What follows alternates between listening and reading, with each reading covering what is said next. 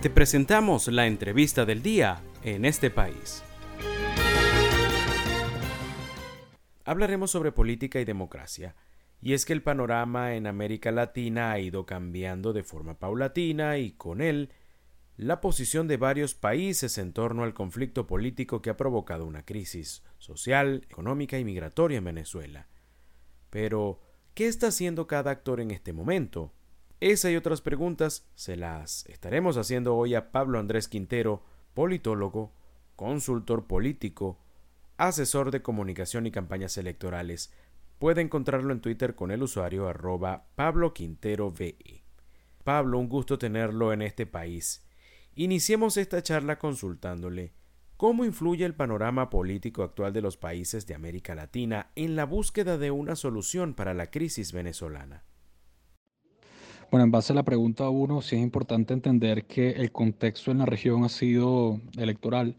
Eh, muchos países de la región están en elecciones en este momento, están en campañas, por lo que la, atención se reduce a que en estos países, a su interés nacional en sus procesos electorales debido a muchos problemas de carácter global como la pandemia, la crisis económica eh, y, quizás los nuevos cambios geopolíticos después, eh, posteriores a la guerra entre Rusia y Ucrania, esto ha generado como consecuencia que muchos países se enfoquen en sus asuntos eh, individuales, o sea, en sus asuntos de política interior.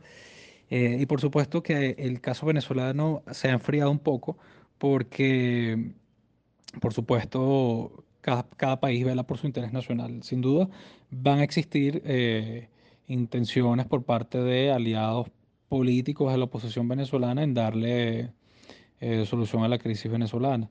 Eh, por supuesto, a través de investigaciones en materia de derechos humanos, seguir denunciando lo que está pasando en Venezuela con la crisis de los servicios públicos, la crisis humanitaria.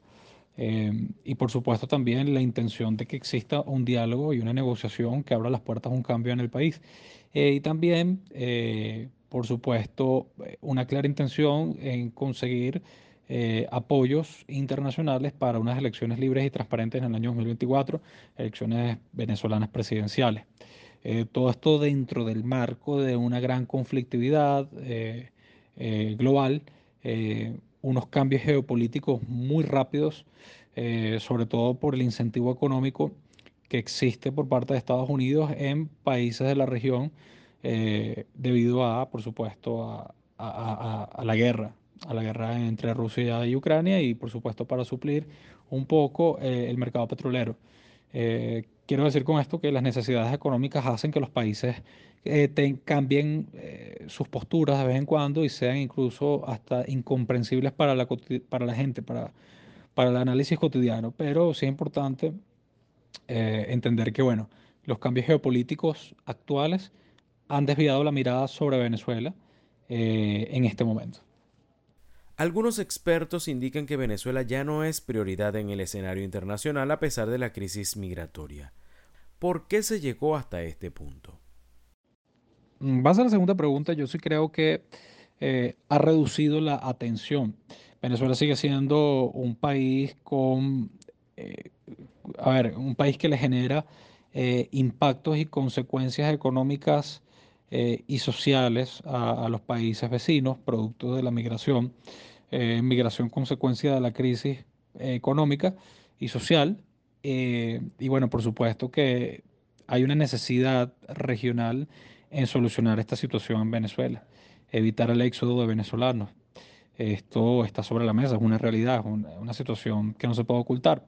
Eh, ahora bien, eh, yo sí creo que eh, debido a los cambios geopolíticos y por supuesto también a, a, la, falta o la ausencia del acompañamiento permanente por parte de Estados Unidos últimamente, los ojos no están tan puestos como antes por decirlo de alguna manera coloquial.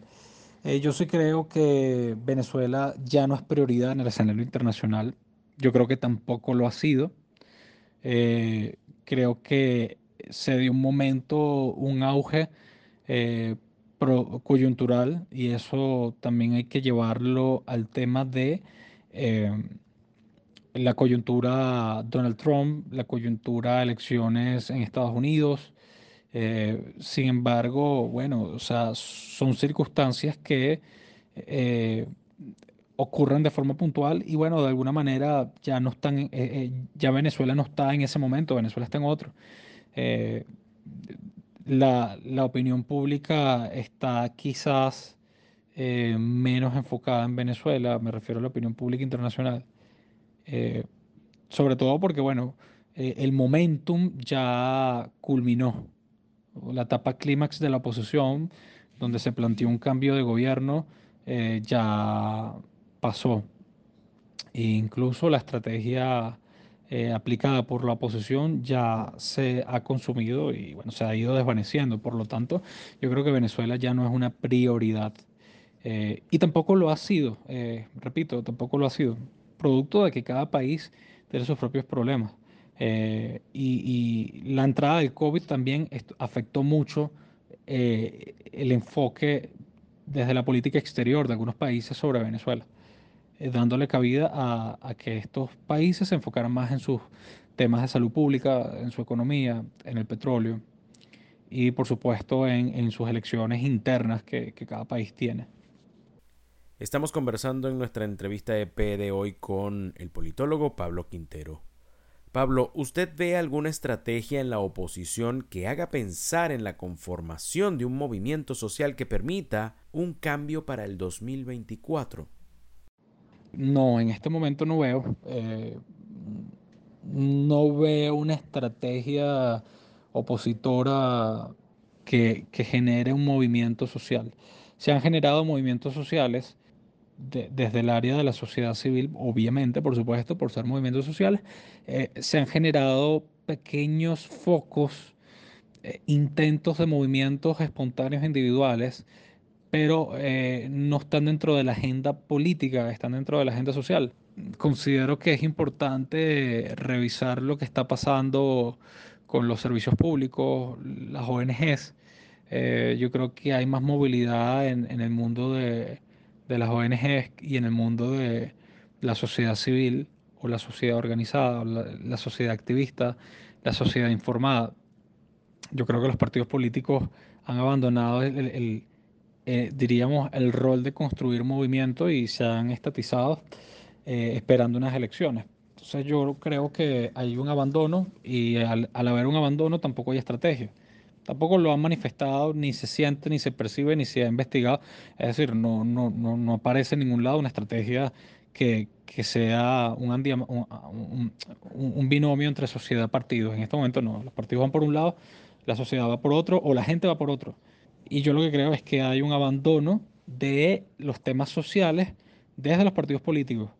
Porque el los partidos se han enfocado en la lucha de poder, eh, en la agenda electoral y en la agenda estratégica internacional, bueno, en tratar de, de, de, de, ver cómo afectan al gobierno. Y la verdad que el gobierno no se ha visto afectado en los últimos años, más allá con el tema de las sanciones. Entonces yo sí creo que no, no hay una estrategia de conformación de movimiento social para un cambio del 2024. Aquí lo que vamos a un proceso electoral eh, ordinario como, como el resto y, un proceso donde vienen unas primarias con una gran, un universo de candidatos y bueno, un panorama absolutamente desolador ante la falta de estrategia, ante la falta de coordinación, visión a largo plazo, eh, comunicación eh, planificada, asertiva, inclusiva. Hay muchísimos elementos allí estudiar y analizar, pero la oposición, para ponerlo en criollo, sigue navegando en el mismo océano en, el mismo bote, eh, con la misma gente, eh, sin mapa eh, y bueno, sin brújula tampoco.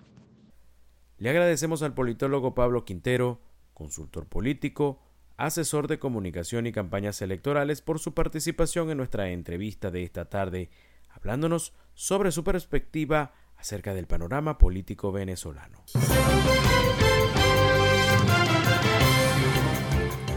Esto fue la entrevista del día en este país. Para conocer más el programa, síguenos en nuestras cuentas en redes sociales. Estamos en Twitter e Instagram como arroba en este país radio y visita nuestra página web www.enestepaís.info.